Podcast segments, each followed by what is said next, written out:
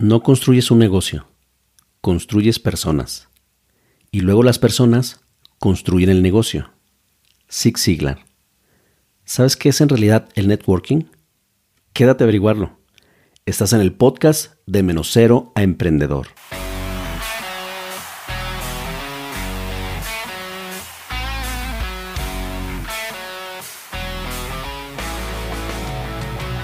Bienvenidos a todos. Estás en el episodio número 11 del podcast de Menos Cero Emprendedor. El podcast para principiantes y no tan principiantes. ¿Qué tal? Yo soy tu amigo René Mejía y es un gusto saludarte. En esta plataforma te brindaremos el conocimiento, tips, herramientas y las buenas prácticas para tu crecimiento personal. Todos hemos escuchado la palabra networking, pero no todos sabemos qué significa ni la importancia que éste tiene. Otros ya lo practican, pero creo que no de la mejor manera. Networking o red de contactos es una habilidad que no nos enseñan, y se trata de una habilidad social que no es tan fácil de desarrollar. Lo digo por mí. Mucha gente no entiende que en todo negocio las personas son primero. Son las que construirán tu negocio, y la verdad es que en México carecemos de esta atención a clientes. Hoy aprenderás todo lo que debes de saber para hacer networking de forma efectiva, incluso si eres principiante o muy introvertido. La palabra networking es de origen inglés y no aparece en la Real Academia Española. El networking o red de contactos es el intercambio de información e ideas entre personas con una profesión común o un interés en especial, generalmente en un entorno social e informal. La creación de redes a menudo comienza con un punto en común, es decir, si eres doctor, emprendedor, empresario, etc. La definición de Wikipedia es la siguiente. El networking se usa en el mundo de los negocios para hacer referencia a una actividad socioeconómica en la que profesionales y emprendedores se reúnen para formar relaciones empresariales, crear y desarrollar oportunidades de negocio, compartir información y buscar clientes potenciales. Esto no es más que construir relaciones valiosas y colaborar en negocios. Hacer networking no es hacer amigos, pero sí es crear relaciones de confianza. Esta es la clave. Confianza. Aunque esto no quiere decir que con el tiempo se pueda dar una amistad. Tú puedes hacer una amistad con tus colaboradores, con tus inversionistas, con tus colegas, con tus socios. ¿Y por qué es tan importante hacer networking? El networking en general te puede ayudar a que consigas un empleo, o el empleo que tanto has estado buscando. Te puede ayudar en formar valiosas alianzas con esos colegas, socios. Puedes encontrar un mentor, alguien que te pueda guiar, que te pueda dar tips. Puedes encontrar inspiración de las historias de los demás. Obtener mayor visibilidad que se traduce en más probabilidades y también para prospectar.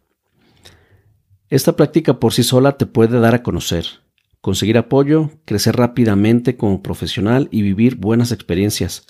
Incluso si este no es tu caso, ¿el networking es para ti? Absolutamente sí. El networking no se limita solamente a los negocios. Todos tenemos razones para acoplarnos a nuevos círculos sociales. Tanta es su importancia que el término se menciona alrededor del planeta en cualquier mercado que te puedas imaginar. Te platicaré mi mala experiencia con el networking.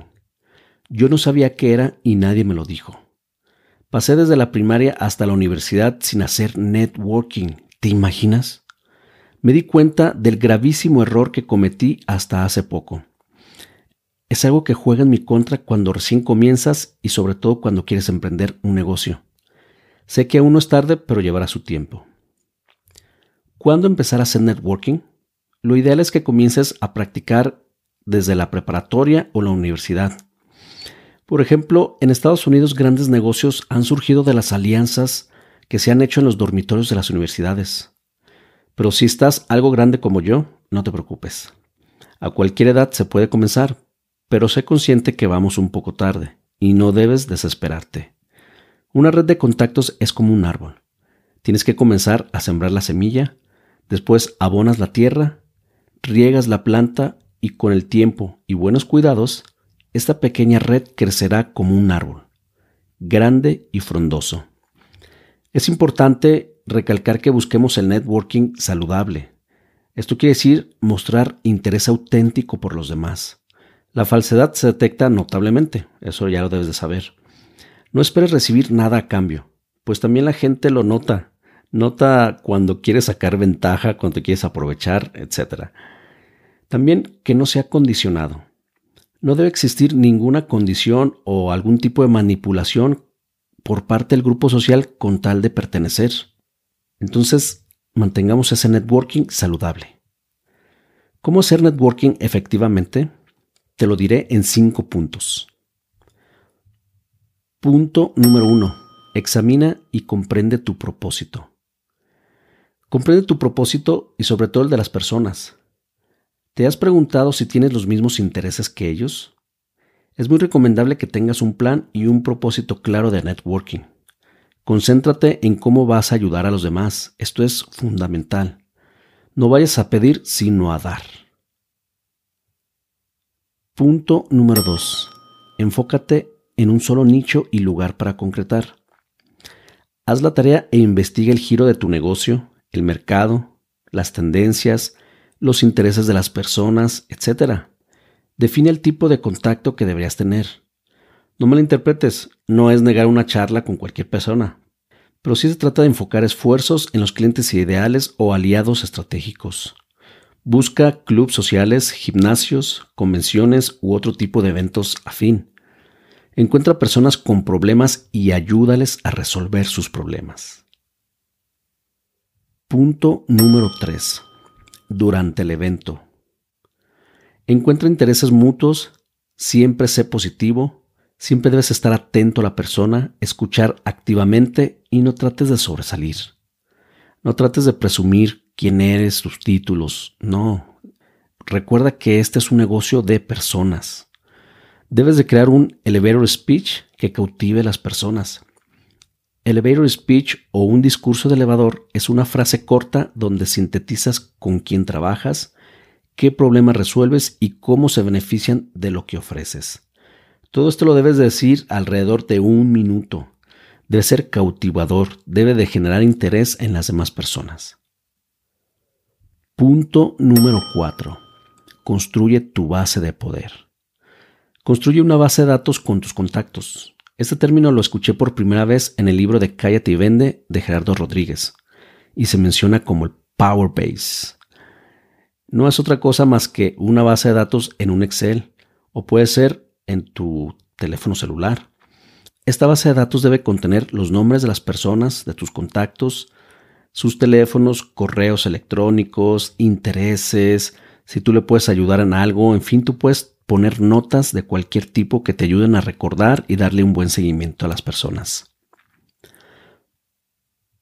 Punto número 5. Dale mantenimiento a tu base. El seguimiento es fundamental. Si no hay seguimiento, no se crean redes de contactos. Haz favores desinteresadamente. Conecta frecuentemente con las personas. Pon recordatorios en tu agenda o cualquier otra cosa que te pueda ayudar.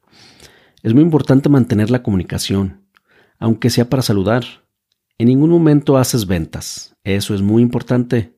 No demuestres tu desesperación o tu interés con tal de vender.